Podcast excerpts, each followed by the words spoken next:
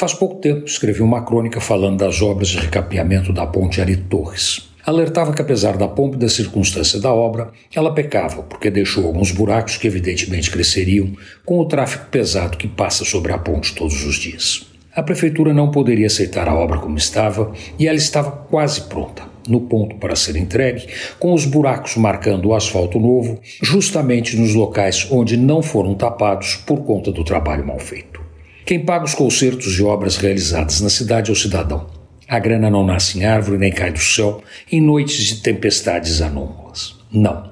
Ela sai dos impostos que compõem o orçamento do município e deve ser usada com o máximo de discernimento para maximizar o bem-estar da população.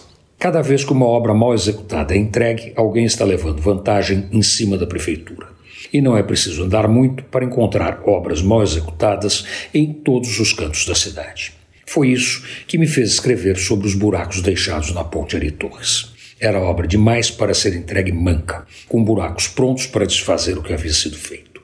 Não sei se vocês passaram pela ponte recentemente, mas se passaram, perceberam que os buracos foram tapados. Os manchões de asfalto estão lá protegendo a estrutura. Não veio ao caso como, mas eu sei que a ordem partiu do prefeito. Sabendo que os buracos poderiam prejudicar o trabalho, ele entrou no jogo e ordenou que as providências fossem tomadas. Pena que o prefeito não tenha como agir em todos os casos em que a cidade é prejudicada. Antônio Penteado Mendonça, para a Rádio Dourado e crônicasdacidade.com.br.